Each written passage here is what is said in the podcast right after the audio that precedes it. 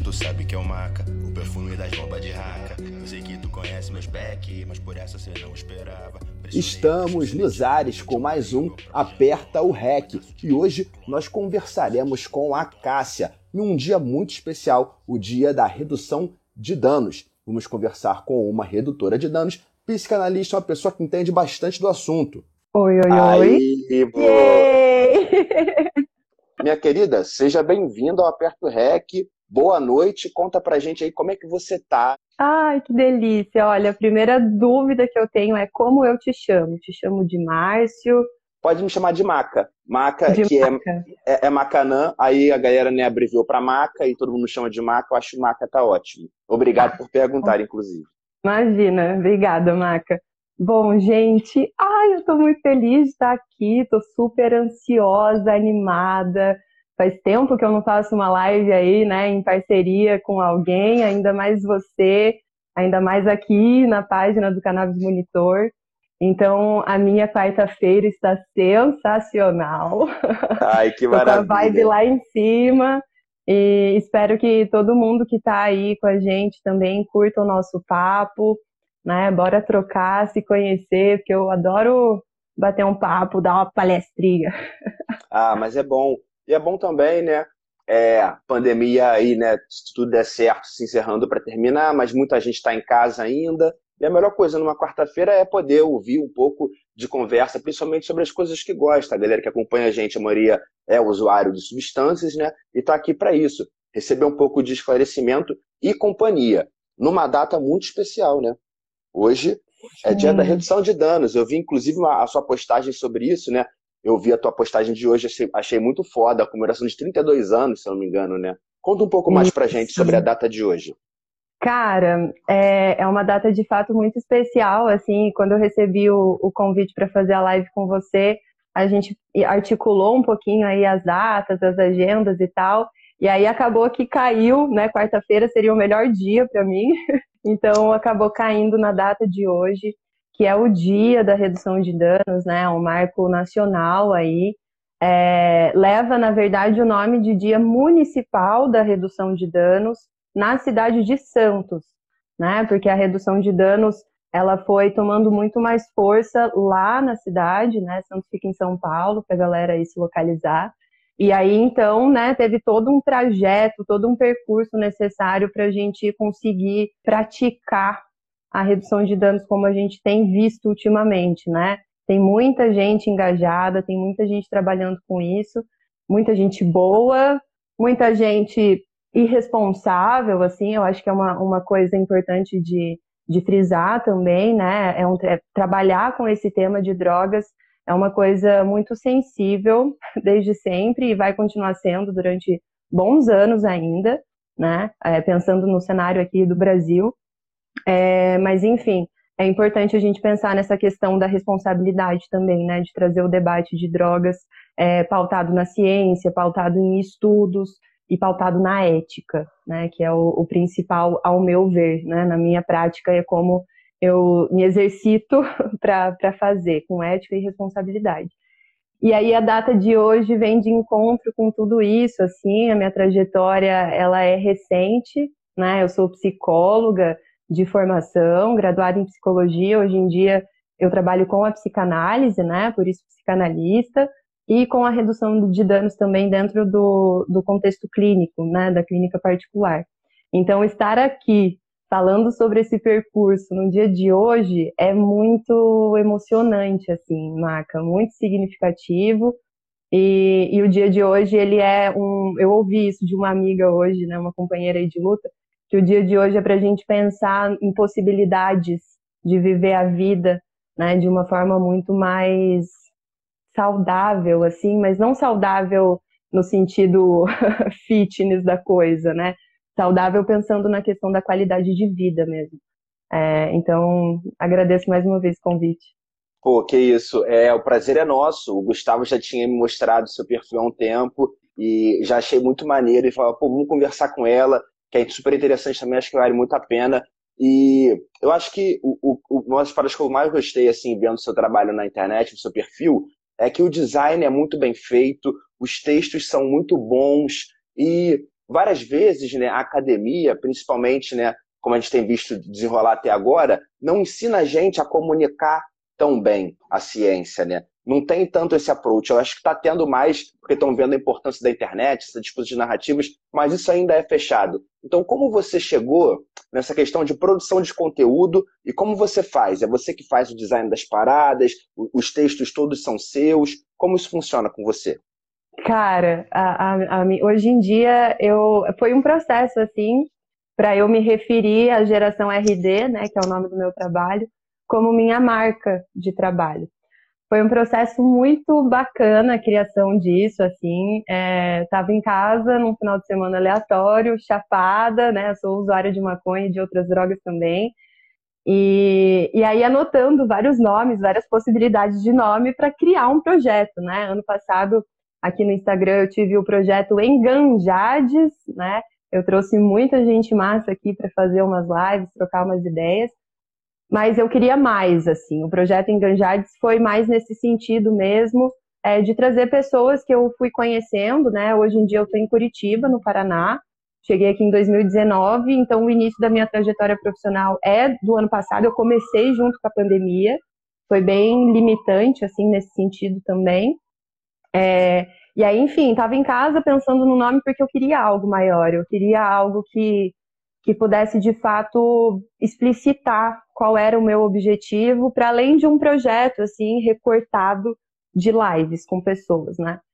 E aí pensando e tal, não sei o quê, e aí tem aquela música Geração Coca-Cola, e aí, né, já foi tudo muito rápido pensar nesse gerar ação, né, gerar ação, e, e aí ficou, né, Geração RD, pensando nessas novas possibilidades aí, a galera é, da minha geração tem, tem chegado com peso no debate sobre drogas. Então, foi uma possibilidade de, de começar a criar mesmo a minha trajetória dentro da redução de danos, com esse nome que significa muito para mim. E aí, dentro de todo esse processo, o meu Instagram ele passou. É... na verdade, ele não passou, ele não tinha design, ele não tinha nada. E aí eu conheci um cara chamado Pedro Greco, um beijo para ele, inclusive. E aí ele pensou nessa identidade visual, foi muito legal a reunião que a gente fez, assim, né, para pensar os detalhes. E dentro dessa pesquisa que ele fez comigo, é, apareceu essa questão de como comunicar de uma forma mais acessível essa, essa coisa chamada ciência, né? Então eu trago para o vocabulário. Eu, eu tenho uma dificuldade ainda, eu acho que eu poderia é, fazer com que isso se tornasse é, ainda mais acessível, mas processos, né? Eu, eu, eu me saio muito melhor assim falando, conversando do que escrevendo. Então eu ainda tento me policiar, porque às vezes eu percebo que sai uma palavra ou outra que eu sei que vai ser difícil, eu sei que vai ser, não, não vai ser todo mundo que vai entender, então eu tento trazer isso para uma linguagem mais acessível mesmo, para a galera inclusive se sentir à vontade de mandar uma mensagem, trocar uma ideia, tirar uma dúvida, né? Enfim, a gente poder contribuir, fazer essa troca aí no que for possível. Sim. E às vezes a gente quer tentar né, dar uma simplificada e, e, tipo assim, não quer usar um termo, aí precisa explicar esse termo, só que você tem limitação de caracteres na postagem, uma série de equilíbrios que você tem que ficar fazendo para conseguir transformar aquele conteúdo em algo deglutível pelo público, né? São, são diversas né, situações assim. Eu achei muito interessante o nome Geração RD, né? E vindo depois Geração Coca-Cola, tendo em vista que açúcar também, né? Deixa de ser uma droga, algo que faz mal também, algo que mexe aí com um monte de coisa no nosso sistema. Depois a gente precisa de redução de danos, né? Depois de, de décadas e décadas aí de Coca-Cola, que eu particularmente adoro, digo-se de passagem, sem julgamento nenhum a quem bebe Coca-Cola, eu gosto. Mas é isso, geração RD agora é mais que necessário, né? Acho super importante. E a redução de danos ganhou muito, muita notoriedade, né? É, pelo menos desde que eu comecei a trabalhar com produção de conteúdo sobre drogas, que é coisa de seis anos atrás, comecei a conhecer a galera mais profundamente. E aí, com o crescimento das páginas, isso eu acho que é algo que hoje em dia está permeando mais o nosso mercado. Como é que você vê né, essa história da redução de danos? Como você conheceu essa parada? Como você pensou, pô, beleza, é isso aqui, eu, pô, interessante essa área, eu gostaria de atuar com essa, com essa galera. Como foi isso para você e como você vê a trajetória da redução de danos? Cara, foi um processo, assim, eu acho que essa pergunta, né, de, de é, como eu conheci e, e, o que, que eu penso em relação à prática, ela é questionada diariamente, assim, né, porque sempre é possível é, desconstruir alguma coisa, trocar algo com alguém. É, a redução de danos eu conheci bem no meio da faculdade, assim, né, eu fiz no interior de São Paulo, é, e foi muito aleatório, foi numa apresentação de trabalho de psicologia social, e aí eram seminários, né? Então, cada grupo ficou com um tema e o meu grupo caiu com esse tema da redução de danos. Eu não sabia o que era, nunca tinha ouvido falar. Isso, sei lá, em 2015, talvez, não tenho certeza. É, e aí, né, a gente fez uma pesquisa muito básica, muito, muito superficial, e aí eu cheguei naquele lance de, de, da terapia de substituição, né? Você substituir uma droga mais pesada por uma droga mais leve.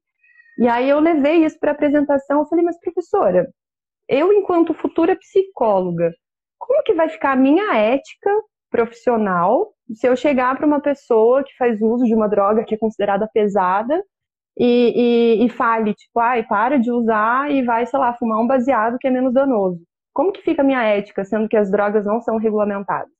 E aí ela me mandou pesquisar. Ela não me respondeu, né? Porque não é assim que acontece, né? Essa substituição. É, a redução de danos, é, para mim, ela é afeto e ela é afetação. Então, não tem como a gente construir nenhum tipo de prática em RD sem vínculo, sem, sem escuta qualificada, né? É, é impossível fazer isso sem conversar com as pessoas, sem escutar e sem se interessar pelas pessoas. Acho que isso é muito importante, assim. É difícil se interessar pelas pessoas, né?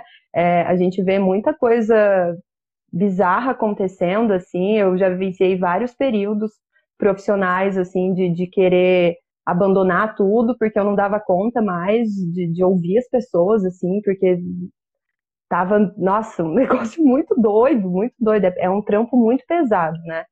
É, não à toa que a gente tem que tomar todos os cuidados de também fazer análise, né? Fazer terapia, é, fazer uma supervisão com um profissional aí que tenha mais experiência que a gente e tal, para que esses atravessamentos, essas afetações, elas não é, interfiram no, na qualidade do meu trabalho, né? Na ética do meu trabalho.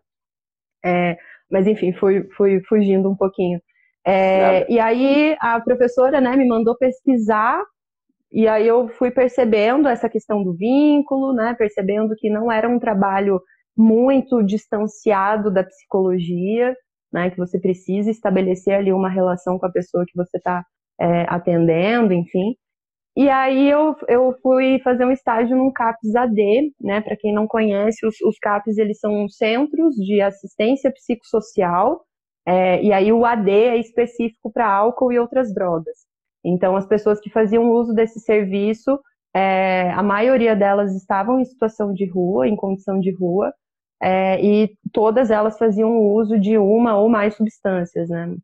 E aí foi muito frustrante, Maca, na época, assim, porque a galera não conhecia redução de danos, foi muito frustrante ler uma coisa, né, ver a teoria e ver a prática não acontecendo, né, uma resistência, assim, o lance da abstinência, ou então da medicalização, né, vamos tirar ah, o teu beck, mas toma aqui um Rivotril, o que que adianta, né, é, não faz muito sentido.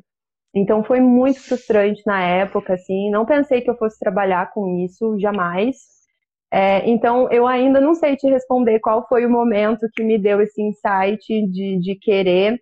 Eu acho que talvez o lance da justiça social seja um grande motor, assim, porque o meu senso de justiça social ele é muito aguçado, muitas coisas me deixam puta, pistola. É, é um exercício assim diário, inclusive, de manejar isso, né, de não deixar que essas é, esses atravessamentos me invadam, né? Só vão entrar com o meu consentimento. E, e, é isso, assim, é um eterno descubra, é um eterno descubra. Mas eu sou apaixonada pelo que eu faço. É, acho que na condição também de pessoa que usa várias drogas, é, isso me coloca num outro lugar. É, porque, assim, se a gente for pensar é, na, na, questão de gênero, na questão de raça e tal, eu sou mulher, sou branca, né? É, não sou mulher preta, sou lésbica, tem esse recorte da sexualidade.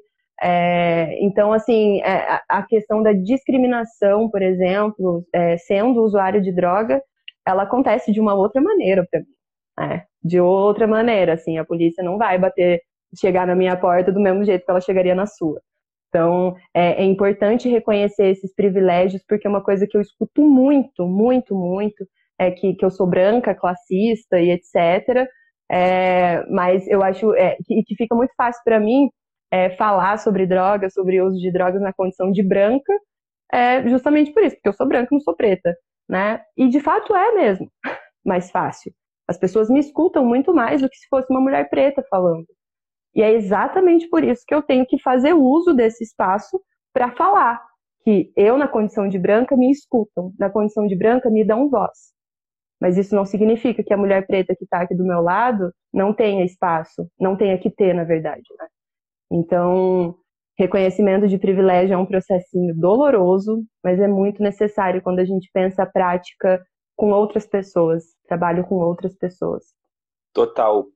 É, nossa, adorei tudo que você falou. Acho muito interessante essa questão da responsabilidade quando você está lidando com pessoas que são usuárias de droga, porque várias vezes são pessoas que não têm o afeto nem da família, né? Porque isso vira estigma, isso vira algo que não se conversa em casa. Então, as pessoas têm poucos lugares para se amparar. Acho que a produção de conteúdo também acaba abraçando muito essas pessoas, né? Por conta de eu estar botando a cara aqui, falando sobre isso, a pessoa não tem um amigo em casa, mas tem um amigo com a gente, que também é usuário de drogas e também compreende esses problemas. Eu acho essa responsabilidade, a gente saber que a gente está lidando com um público que, em sua maioria, é um público muito sensível, isso sempre tem que estar em mente. É, outra coisa que eu acho também que é isso, né? Eu acho que essa preocupação com o outro faz muita gente pensar sobre os nossos privilégios, né? Por mais que eu seja um cara preto, eu sou um cara, eu sou um homem, né? A sociedade também para para me ouvir em diversas situações. E eu tenho que, eu mesmo tentando fazer essa luta diária de calma aí, mano, deixa eu reconhecer isso aqui. Será que estou fazendo, repercutindo algo, né? Que ideologicamente eu me digo contra, que eu racionalmente já entendi que eu não acho interessante. Será que ainda reproduzo isso na minha vida? Eu acho que isso é o, é o fundamental e é a atenção com o outro que gera essa, esse despertar nosso, né? Na minha opinião. Eu acho muito fundamental. E te perguntar, é, como é, saindo um pouco dessas, dessas questões né, super né, profundas e tal. Não que essa também não seja profunda, mas vamos, voltando um pouco para a questão da produção de conteúdo, como você trabalha hoje em dia? Como você baseia a sua produção de conteúdo? Como você pensa assim, ah, o que, que eu vou escrever hoje? O que, que, vai, o que, que eu vou publicar hoje? É com o que saiu no dia? É algo que você já quer falar? Como você articula essa parada? Maca, eu sou anticapitalista. Então eu não produzo conteúdo nessa velocidade. Acho justo. Vou começar por aí. Eu vou muito no feeling, assim, de coisas que eu estou estudando, né? Eu estudo bastante, assim, faço seminários, faço congressos, tem muita coisa online gratuita, gente, que vale demais, assim, fazer. Então eu sempre estou imersa em, em, conhecer novas coisas. É, acho que é, pensar o lugar da psicanálise também me coloca nessa posição é, de precisar ficar mais atenta com um monte de assunto, então é, não é um, um, processo rápido, tipo, ah, eu, sei lá, saiu um artigo com estudo X, aí eu só dou uma lida e isso, isso aí faço um material e pronto, acabou, já está compartilhado.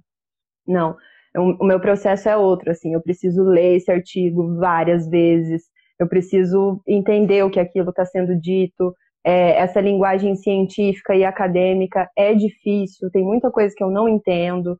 É, pensando a atuação política, tem né, o linguajar politiquês, ele, eu penso que ele é feito para que a gente de fato não entenda o que está acontecendo, né, para que a gente se aliene a tudo que é dito, a tudo que é feito e não questione, né, não critique.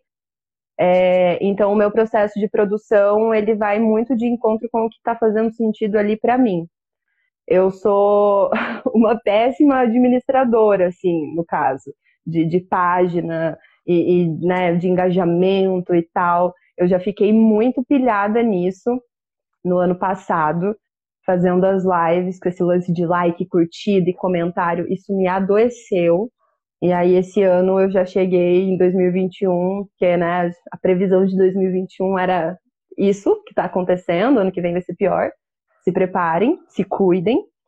É, e aí eu fui com, coloquei um pezinho no freio, tipo, não, não vai dar para eu ir nesse, nesse movimento de querer é, jogar uma matéria assim, tipo, em primeira mão, sabe? É, eu, eu fui para esse caminho, fui para esse caminho e não me fez bem. Então hoje em dia eu levo na moral, faço umas coisas assim quando né, tô na brisa, curtindo, aí surge uma parada, mas muito vem da, das coisas que eu estudo e que eu acredito que é, que faça sentido pelo que eu conheço do meu público também, né? Não tem como é, desconsiderar isso, é, mas no que faz sentido ali, para mim no momento, principalmente, eu uso muito a minha página como uma forma de é, eu fixar assim os conteúdos, as coisas que eu estou apreendendo, né? É diferente de, de aprender e e é isso, assim. Eu vou muito na vida louca, né? Tentando não me deixar abalar. E ainda mais que esse lance de alcance, né? O Instagram, ai, gente, o que dizer? O que dizer dessa plataforma? Plataforma difícil, ela excluiu minha conta, inclusive. É difícil, cara. Essas redes sociais são complicadas e hoje em dia, né, as pessoas baseiam trabalhos, né, e, e um monte de coisa que envolve grana, que envolve sustento, e o feedback é péssimo. A gente faz as coisas aqui, aí ela muda de, de a forma do engajamento, muda o que, é importante, a gente já não sabe mais o que postar, e a gente começa justamente a ficar se sentindo mal por conta disso, porque a gente tem o conhecimento, a gente sabe transformar aquilo em algo minimamente interessante, mas não é interessante plataforma. Interessante plataforma agora são vídeos de 15 segundos, falando sobre um tema que não dá para falar em nem 10 minutos, né? Como é que a gente vai fazer para reduzir tanto? E isso gera um estresse desnecessário mesmo. Muito. E que acontece, e que acontece, isso é fogo. Eu já tive Sim. algumas situações assim também, né? Eu produzo conteúdo já há algum tempo e já me vi nessa, nessa pegada, tipo, cara, e agora? E agora que o programa, o formato de programa que eu faço, já não dá o mesmo engajamento que dava antigamente.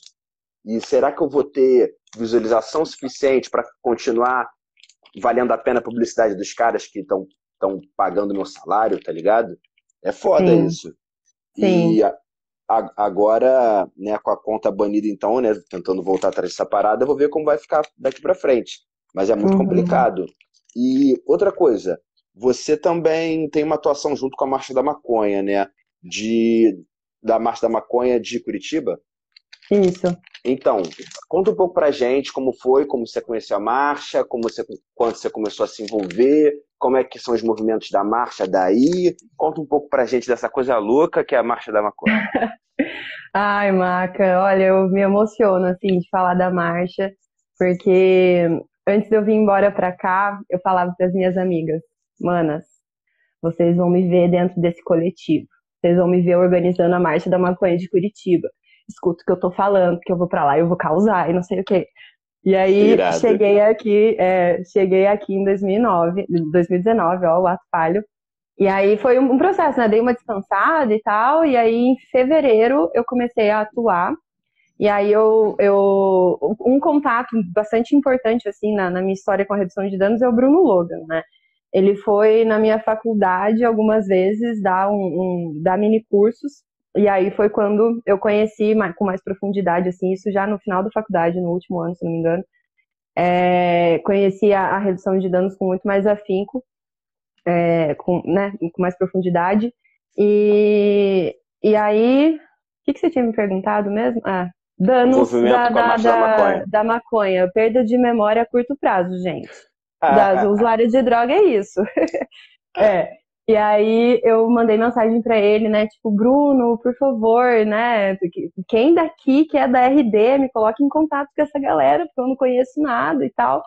E aí ele me passou contatos de pessoas daqui, eu fui conversando com um, conversando com outro, até que eu cheguei no Mauro Leno, e não sei se você conhece ele, mas ele é um, meu Deus, que, que homem, que ele é uma referência para mim, assim, eu aprendo muito com ele, ele é antropólogo, E, e aí nisso eu já conheci o André Feiges também, que é da Rede Reforma, é, e já fui né, me articulando e tal, é, por conta do Vinícius Lanças, que é da Marcha de Floripa. E aí ele me passou o contato de toda essa galera aí, entrei no, no grupo do WhatsApp, né, que era o que estava tendo ali no, no, no, no meio da pandemia, e eu nunca fui em nenhuma marcha. Ano que vem eu espero que tenha. E eu não só vou, como vai ser a primeira que, que eu vou assim me desdobrar, eu quero me jogar de cabeça na organização. Eu tenho muito gás para fazer as coisas, principalmente quando, né, quando rola esse tesão, assim, esse amor. É, então a gente né, vai começar a se articular nesse sentido para ver se rola a gente fazer ano que vem com, com, com o andar aí das coisas, né, da pandemia. É, mas é massa, assim, é só galera gente fina, eu aprendo muito com eles. A minha atuação, assim, na vida política, ela tem tomado um novo formato por conta dessas trocas, dessas trocas dentro dos movimentos sociais. É, então, a Marcha da Maconha Tá assim, ó. eu, eu sou suspeito para falar do Marcha da Maconha, já é, frequento há alguns anos, acompanhei a do Rio de Janeiro, já acompanhei a de São Paulo, sou fã do trabalho das marchas pelo Brasil todo.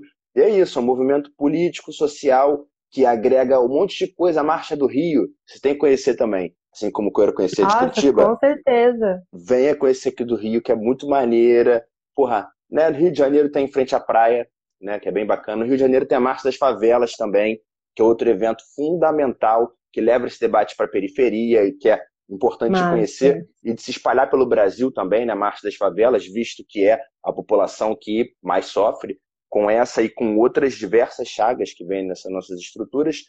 E, e assim, sou muito fã e torço muito para que ano que vem, todos vacinados, todo mundo direitinho, já né, longe dessa situação, que ocorram as marchas, porque é isso, é importantíssimo. Aqui no Rio tem bloco de redução de danos, tem o bloco das famílias pelo uso medicinal, então vai passando assim com faixa, tudo organizado, bonito. E tem a galera que vai, né, para se divertir também, que vai para mostrar que é maconheiro, que vai para militar nesse sentido, dizendo que, cara, me orgulho disso, é importante também. Então, acho as marchas fodas. Então, se você está escutando a gente aí, está acompanhando a gente nessa live, procure a marcha da sua cidade. Ah, aqui na minha cidade tem marcha joga no Instagram. Marcha da Maconha, sua cidade. Não sua Isso. cidade escrito, o nome da sua cidade. A gente tem que explicar também que às vezes a galera vai botar Marcha da Maconha sua cidade, não vai achar nada. É melhor já deixar explicadinho para não ir, não ir errado. Aí você vai é. achar, segue o Instagram. O Instagram lá vai estar tá falando das paradas. Tu vai nas reuniões, vai nos dias e vai se articulando, porque é parte da luta. Isso, pô, sei lá, vai ser televisionado, aí vai passar numa emissora, aí em casa vão ver, aí em casa você tem a oportunidade de falar, pô, mas é importante, conta a gente não sei o que, não sei o que, não sei o que lá. Então se articulem com as marchas. Façam como eu e a Cássia. Quando tiver marcha, a gente vai estar lá na marcha, fazendo as Isso. coisas funcionarem, botando para frente. Exatamente. Hum. Quero muito montar um stand de redução de danos aqui também, mas o, o cenário em Curitiba, né, sul, na verdade, é foda, né? E aí em Curitiba o cenário assim é lamentável, desmonte total de, de várias coisas. Então a marcha da maconha, né, ela já foi proibida, já foi proibida em, em, em vários anos por várias cidades, em várias cidades. É, mas, né, vou falar aqui especificamente, foi proibida por vários anos consecutivos, é, com, com esse argumento, né, de, de apologia, uso de droga, de que a gente tem que manter os nossos adolescentes em segurança, né, Mantém segurança do adolescente é falar pra galera, gente, vocês têm que tomar cuidado antes de tal idade, porque pode fazer mal, né? Isso é cuidar, isso é fazer apologia ao cuidado, né? E não apologia ao uso de drogas. Se a gente quisesse fazer apologia ao uso de drogas, a gente saía distribuindo baseado para todo mundo. Ao invés de água, ao invés de uma seda, de uma piteira, né? Então, façam parte de movimentos sociais, assim, de um modo geral. Eu acho que é, é muito potente é, e movimento social é um espaço onde a gente pode, né, tem um conceito que, que a galera na saúde usa, que é de controle social.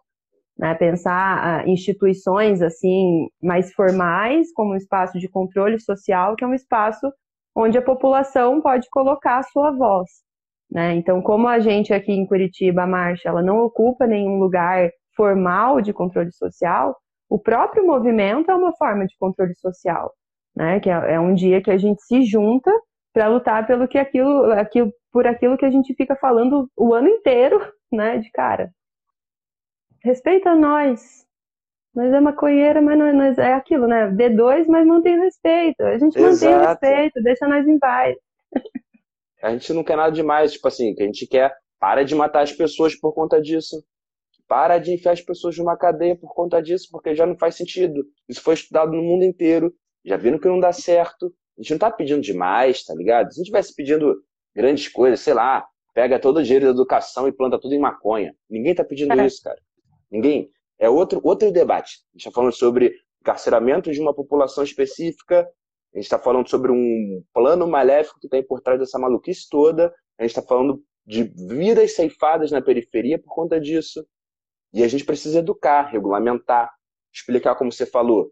É, antes de certa idade, podem haver comprometimentos. Então a gente precisa ali de uma regulamentação falando, olha, isso aqui não é interessante, de, pô, como tem para bebida, idade para beber, essas coisas. Isso vai precisar ter. Normal, é controle de substâncias. A gente tem que ter esse cuidado. A saúde pública também tem que estar envolvida nesse sentido. Né? Os impostos vêm para justamente isso, a nossa saúde pública poder abraçar essas pessoas quando precisarem de uma recuperação. Não só falando de maconha, falando de, de todas as substâncias, né? E assim uhum. por diante. Mas parece que é difícil das pessoas entenderem, e é por isso que é tão importante o nosso trabalho, né? Nas redes sociais, que eu acho que é onde é, esse debate tem ocorrido mais pungente, né? Principalmente agora em fase de pandemia, mas antes disso também. Uma coisa que eu, que eu percebo muito é que a guerra de narrativas ela está sendo travada na internet. Diferente de outros momentos políticos, onde essa guerra de narrativas era travada nas universidades, na rua, nos centros acadêmicos, etc., hoje em dia é travada na internet. E a academia está distante, isso é algo que eu bato muito no ponto, vem essa, essa aproximação está acontecendo, só que eu acho que é fundamental que a produção de conteúdo científico, que as coisas sérias, que as coisas embasadas, que a gente consiga traduzir isso para o público em geral, né? E esse nossa, essa nossa conversa vem muito para isso, né? Mostrar os produtores de conteúdo, mostrar quem está tornando essa informação algo que as pessoas vão, vão entender, né? Eu Sim. acho que eu acho que é, o futuro é esse, é o trabalhos como o que você está fazendo. Sim. É, e aí eu, eu, complemento com aquilo que eu citei, né, uns minutos atrás, sobre o lance da responsabilidade. É, uma coisa antes, esse processo de ressocialização, é, para mim, ele tem sido um processão, assim. É, eu, eu respeitei muito a pandemia, eu fui é, sair para um estabelecimento agora, assim, sei lá, mês passado, é, então, tem sido um processo de ressocialização. Primeira coisa. A segunda coisa é, justamente por conta da pandemia, o meu pensamento vai de encontro com o seu, assim, né? De que as mídias sociais, elas explodiram porque era a possibilidade que a gente tinha para fazer o nosso trabalho, né? É, enfim, disseminar informações. Mas isso muito me preocupa. É, pensando no gancho daí com o lance da responsabilidade. Tem muita gente responsável aqui no Instagram, cara, fazendo um desserviço quando o assunto são drogas. É, é muito sério, é muito sério. E aí, como é, vou de, usar a palavra democratiza com muitas aspas, né? Porque a gente tem aí as pessoas, a maioria delas que ainda não tem internet também, é importante, né? Lembrar disso. É, mas a gente democratiza um pouco mais as informações, o conhecimento acadêmico, o conhecimento científico. No entanto, fica descontrolado, né? Porque daí todo mundo pode fazer, qualquer um pode fazer da forma como entende. Isso é muito sério. Então, quando vocês todos aí, né, que, que estiverem assistindo, forem pesquisar pessoas, é, olhem com olhos atentos, assim, busquem referências, busquem conversar com pessoas que você conhece para você saber se, né, se a pessoa também conhece o profissional e tal, porque é importante. Tem muita coisa delicada quando a gente fala sobre drogas é, e não dá para fazer isso é, de qualquer jeito, né? Precisa de muita cautela, de muita prudência, porque a gente trabalha com um assunto que é ilegal, né? É ilegal, é tabu. É, então a gente precisa tomar um cuidado, assim, para ao invés de é, fortalecer o movimento, né? Às vezes acaba até segregando aí de certa maneira. É, e aí eu, eu fico pensando em como vai ser agora, assim, pós-pandemia. Eu acho que as redes elas vão continuar com essa força, sim. É, acredito que num primeiro momento o, o, formato híbrido, né, de fazer presencial e fazer online, coisas, eventos, enfim, é, vai vai acontecer, assim, já está acontecendo, né?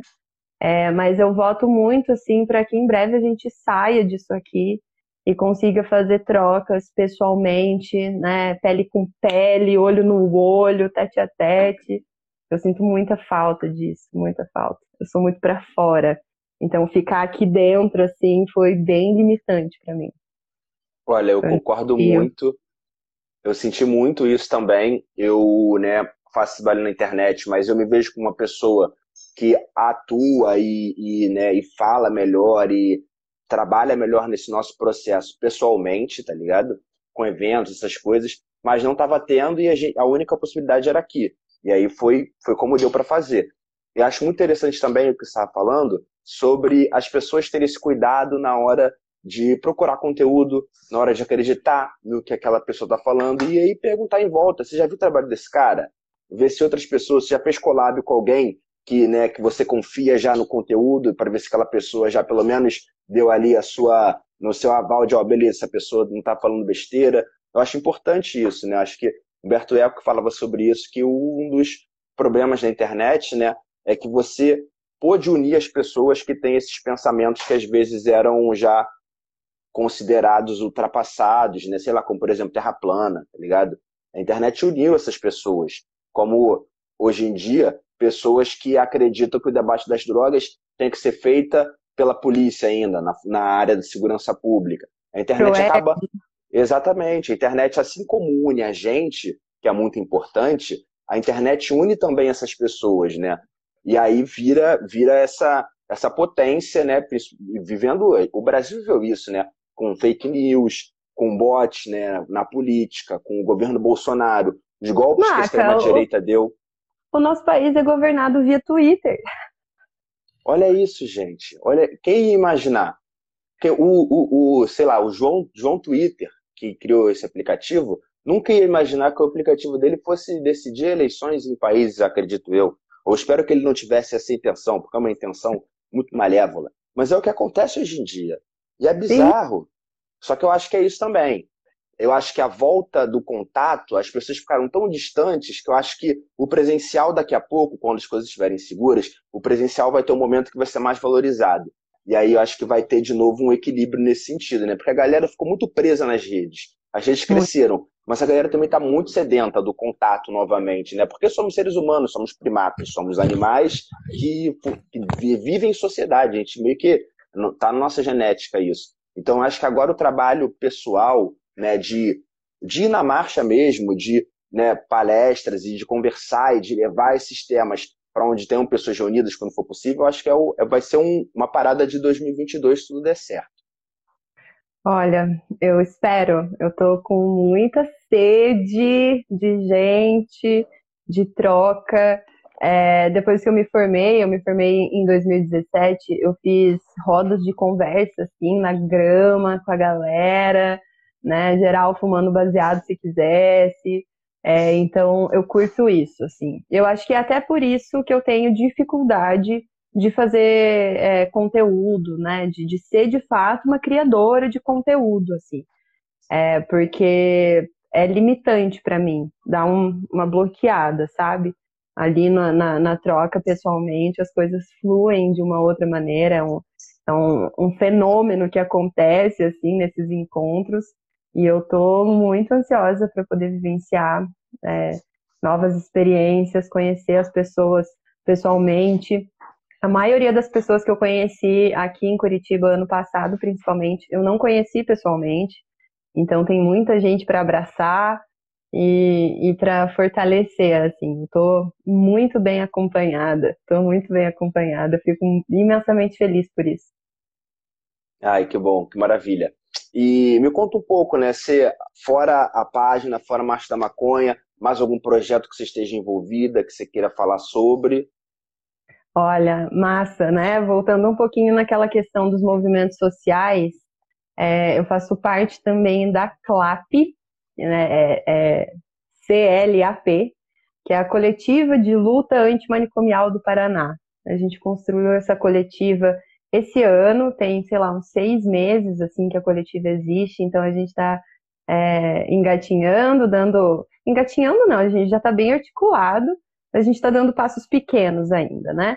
Tentando inserir a CLAP é, em alguns lugares, mas o objetivo principal é ocupar esse, esse um lugar formal né, de controle social, que é fazer parte de conselhos sobre drogas, né, de conselho de saúde, é, municipal, estadual, federal, né? Mas pensando aqui no, no, no Paraná mesmo, nosso objetivo é esse. E a luta antimanicomial e antiproibicionista aqui, ai, ai, sabe? Preguiça do conservadorismo, do bolsonarismo. Aqui em Curitiba você vê bandeira do Brasil estampada para tudo quanto é lado, né? Só carrão na, nas carreatas aí do, do querido presidente. É, então a gente pensou a construção desse movimento assim, considerando a, a urgência, né, em relação ao desmonte da saúde mental, ao desmonte da saúde pública, né, do SUS. É, então tem essa coletiva que, que eu tenho também muita felicidade de compor. É, e tem a Abrand, né, também, que é a Associação Brasileira Multidisciplinar de Estudos sobre Drogas. É, sou filiada à associação, faço parte do Núcleo Sul, muita gente massa, muita gente boa, assim, no que faz, com várias produções, né? Eu tô me aproximando mais desses movimentos para ver se em algum momento eu engato nesse negócio de escrita, né? Para começar a fazer algo mais formal, assim, para ocupar outros espaços também. É, e é isso, eu sempre defendo a participação em movimento social, porque não tem como fazer redução de danos individualmente. Você fumar um baseado com uma seda marrom, uma seda mais fina, uma erva né, lavada, se for prensado, eu sou usuária de prensado, é, piteira e etc. Beleza, redução de danos ali com o seu corpo. Mas a redução de danos, ela não fala só desse lugar do corpo biológico. Né? A gente fala de um lugar de uma redução de danos à saúde, ao coletivo, redução de danos sociais, né, com toda é, é, esse núcleo aí da discussão sobre drogas que é o racismo. Eu ouvi o Dudu Ribeiro falando isso uma vez, cara, e a, a partir de então eu sempre reproduzo isso porque fez muito sentido para mim. Quando a gente fala sobre drogas, a gente tem essa mania é, de falar ah, recorte de raça, recorte de gênero, recorte de classe. Quando o assunto é drogas, não existe recorte de raça. É um núcleo, porque o racismo ele é estrutural, ele é fundante né, da nossa sociedade, então não tem como a gente fazer um recorte quando a gente fala sobre o uso de droga. Porque o genocídio que acontece é com a população preta, isso não é um recorte, isso é a maioria, uhum. né? Então a gente precisa deixar isso muito explicitado, assim. É, eu tenho tomado até cuidado com, com a, a palavra é, tornar as coisas claras, né? Pensando exatamente nessa questão, da eu cor da essa pele. bola vez ou outra. Eu falo nítido, Ah, gente. Usa nítido, é mais nítido. Tá tudo Nítido, bem, tá mais nítido, explícito, Exato. né, colocado, sei lá. Mas claro, né, eu ouvi isso uma vez, toma cuidado aí com, com, com esse clareamento e não sei o quê. E, e fez sentido também. Então, são essas coisinhas, assim. Tem muita gente que desconsidera isso, é, mas é muito importante, porque a forma como a gente fala, se a gente fala, mas daí fala em seguida, ah, não foi o que eu quis dizer, foi o que você disse. Pode não ter sido o que você quis dizer, mas foi o que saiu. Né? Eu falo muito isso para as pessoas que eu atendo, assim. É, é muito engraçado ver acontecendo. Ah, não foi isso que eu quis dizer. Tá, mas foi isso que você disse. Então, o que, que é isso que você disse? Então, toma cuidado, né? Toma cuidado com as palavras que usa, porque isso faz total diferença. Uma outra contribuição, assim, mais aleatória, assim, mas que eu acho é, interessante, é o lance de perguntar o nome, né? Como a pessoa quer ser chamada. É, isso para mim é sinônimo de respeito, é sinônimo de respeito, é sinônimo de interesse, né? Tipo, eu quero saber como você quer ser chamado, né? Então me fala. É, porque eu ouvi isso uma vez de uma pessoa, de uma pessoa trans, que eu fui perguntar, né, como que ela gostaria de ser chamada, se pelo pronome feminino, masculino, ainda estava num processo assim de transição. E aí ela me respondeu, eu pedi desculpa, né, tipo, ai, ah, desculpa, não quero parecer preconceituosa nem nada e tal, mas como que eu te chamo? Aí ela respondeu, não, cara, não precisa pedir desculpa, né, é, perguntar não ofende. O que ofende é você me ver na condição de mulher e continuar insistindo e me chamando de ele, né, me chamando pelo masculino. Isso é desrespeito. Então, perguntar não ofende, né? Só perguntar com jeitinho também, tem tons e tons. É, Sim, mas aí, tudo isso é redução de danos, né? Concordo muito, muito legal o Estado do Ribeiro, um grande mestre, grande amigo também, o trabalho dele é incrível. Quem quiser conhecer Iniciativa Negra, joga no Instagram o que você acha. E quem quiser conhecer também esses outros projetos que a Cássia está envolvida, vai no perfil dela, que tem os arrobas de tudo ali. Aí você é. clica já conhece também e você seguir essas páginas é muito importante, porque é o que faz com que essas páginas sejam mostradas para pessoas com perfil como o seu, esse que divulga, você poder pegar ali aquela publicação, jogar no seu story, muito importante. Inclusive, se quiser divulgar também essa nossa live, fica à vontade, né? Porque é só jogar ali, depois vai estar pronto, você pega, joga no seu, no seu storyzinho ali, quem vai assistir, vai assistir, beleza? Depois, essa live vai estar disponível no Spotify também. Então, se quiser, né, quem quiser assistir, escutar né, as outras lives também, tem no perfil do Cannabis Monitor e também tem no Spotify, né? É só procurar por podcast maconhômetro que você vai ver lá não só esse programa que eu faço com o Aperto Rec, conversando com produtores e produtoras de conteúdo Tem canábico. Coisa boa. Como também os outros podcasts da casa, né? A gente está produzindo muito nesse sentido, então fiquem à vontade. Cássia, nós estamos chegando ao fim da nossa conversa. Eu queria pedir para você as suas, o seu recado final, o que, que você quer dizer sobre, sobre o seu trampo hoje, o que, que você quer, a mensagem que você quer para passar para as pessoas hoje, tendo em vista também esse dia muito especial que vivemos hoje, esse papo que a gente trocou. Fala para a gente sua mensagem final e depois a gente dá um tchauzinho para a galera. Ai, gente, primeiro, né, eu queria agradecer, assim, todo mundo que compareceu, que tirou esse tempinho para escutar a nossa troca, que inclusive Maca me chama de novo, que eu já quero muito, quero muito te conhecer, te abraçar, trocar afeto, trocar afetações, experiências, né? Vai ser de muita valia, assim, adicionar você na minha rede de apoio, na rede de pessoas que eu admiro e que eu quero por perto para poder somar. Então, como a gente está assim, mais aqui no tete a tete, meu recado seria muito mais diretamente para você, para o Cannabis Monitor também, pelo convite aí, o Gustavo, né? Muito obrigada pelo espaço.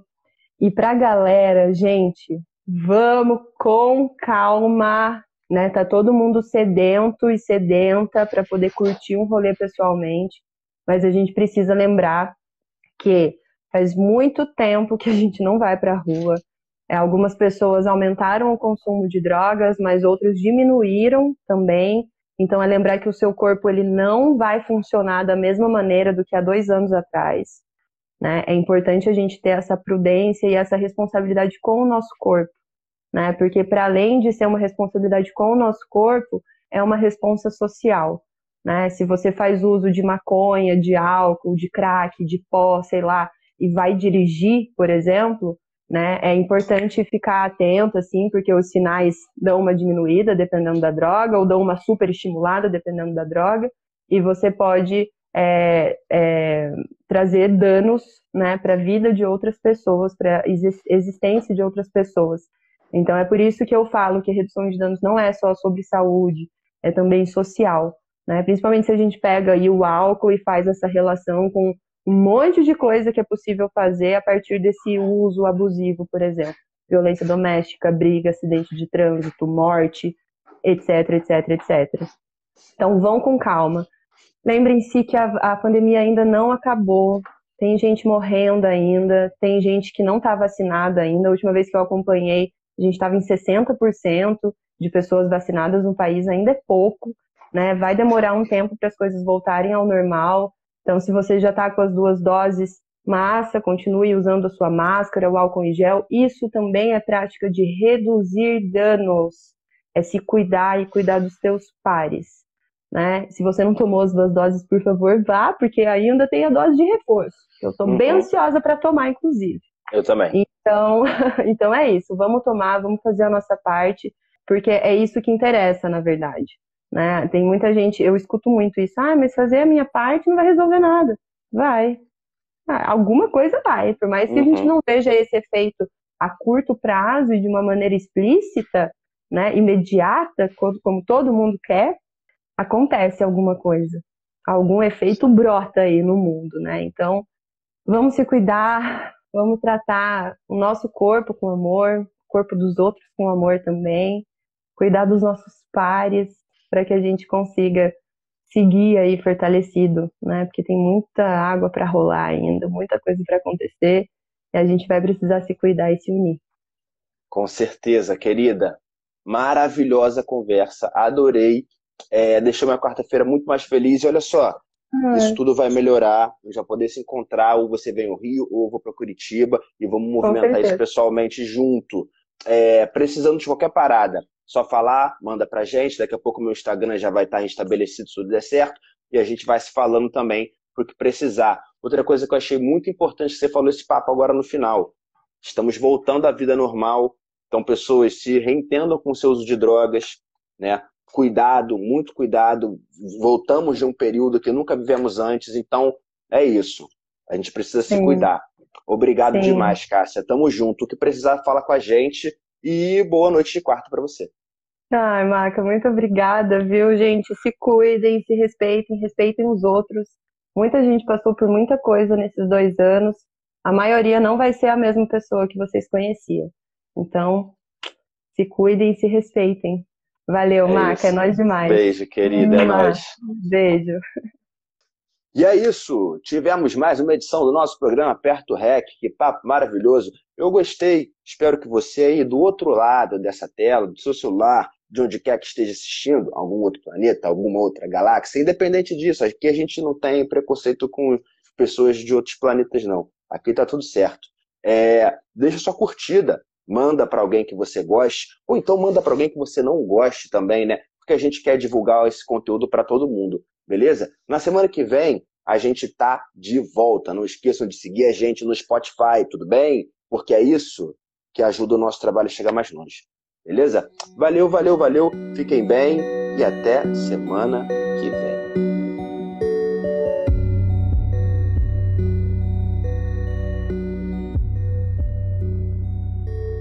Sente o cheiro, tu sabe que é o maca perfume das bombas de raca. Eu sei que tu conhece meus pack, mas por essa cê não esperava. Pressionei a pressão seletiva e mutante, eu mudei o meu próprio genoma. Que é um pedaço de mim.